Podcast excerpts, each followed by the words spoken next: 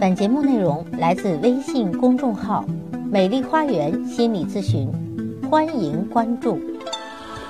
大家好，欢迎来到美丽的心灵花园，解除心灵困惑。我是美丽花园的首席心理咨询师张霞。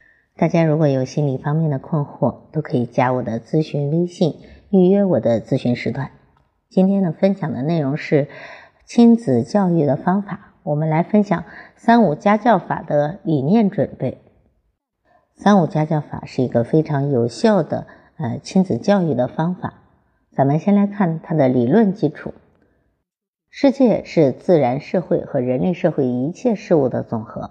自从有了人类，就有了人对于世界的认识，也就是世界观。那么真善美是人类社会对于客观世界理想化的追求。对客观世界以及运行规律的科学描述为真，按照客观规律追求的和谐发展为善，实现基本的平衡、稳定、和谐为美。不同的人有自己不同的真善美。以需求层次理论、成长主导论、三五家教法为核心的自然成长思想体系，构成了儿童自主成长。家长成长主导与自我成长的善行准则。每个人都具有与生理安全、归属与爱、尊重和自我实现这五个层次的需求。这是马斯洛的需求层次理论。五个层次的需求是逐层递升的。人只有低层次的需求基本满足后，才会产生对较高层次需求满足的欲望与追求。人学习成长发展的基本动力来源于人对于自我需求满足的欲望与追求。幸福是人感受到基本满足的一种综合状态。幸福的核心在于自我心理的感受。人对于幸福的心理感受即人的幸福感。而什么是爱呢？爱是人在参与社会自然互动中感受到自我满足的一种情感体验。爱有施爱与被爱两个维度，施爱一般是以被爱为前提的，也就是说，只有满足了孩子被爱的需求，才有可能让他有更好的去爱别人，比如说爱自己的妹妹、爱自己的弟弟。爱有爱的认知、爱的表达两个层面，不同的个体对于爱的认知不同，表达方式也不同。爱有爱的付出和爱的感受两种判断。一方面实施的爱，对方感受到的不一定就是爱。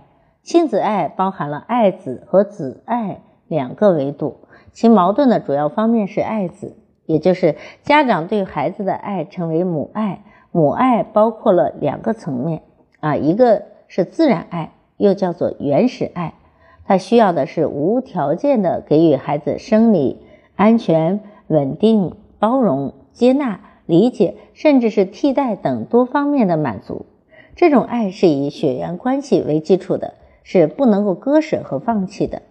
第二种是社会爱，这是自然爱基础上的，为了孩子社会良好的发展而表现出的爱，这仍然需要安全、稳定、包容、接纳与理解，为孩子提供温馨的港湾，但必须逐渐放弃替代。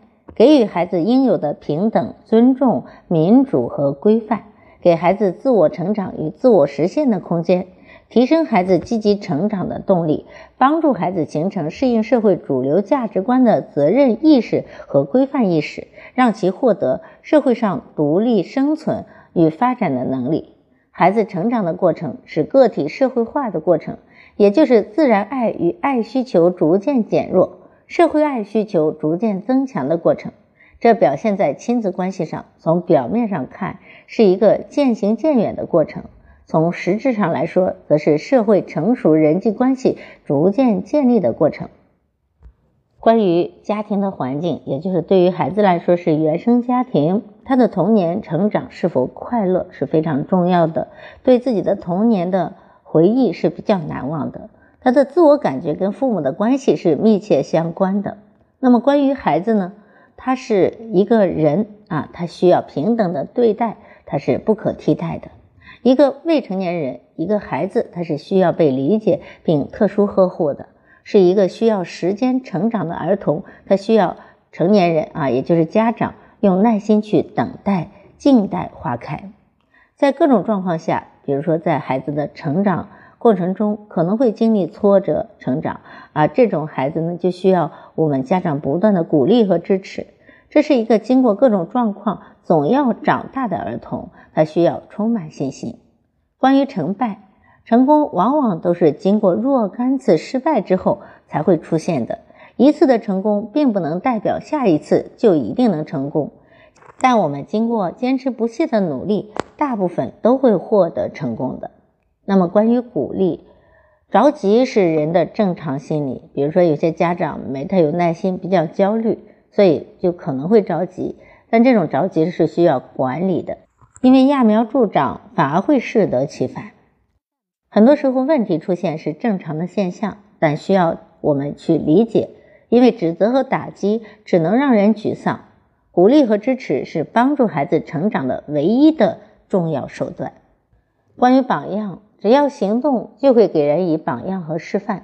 先进的榜样会给人以希望和激发，而群体行为会带动个体的积极跟进。社会主流是最好的榜样，好的环境非常重要。那关于家长呢？我们知道，家长也是人，也会犯错误。家长不过是早一步长大的人。夫妇双方伴随着孩子出生成为零岁的家长，家长需要和孩子一起去成长，所以我们建议家长睁大你欣赏的眼睛，闭上你批评的嘴巴，张开你接纳的双臂。好，今天是三五家教法的第一讲知识准备之一，呃，我们再抽时间分享更详细的内容。因为亲子教育它其实是一个循序渐进的过程。现在我们的理念是家长好好学习，孩子才能天天进步。好，让我们跟孩子一起去共同进步和成长吧。好，今天的分享就到这里，感谢大家的收听，下期节目再会。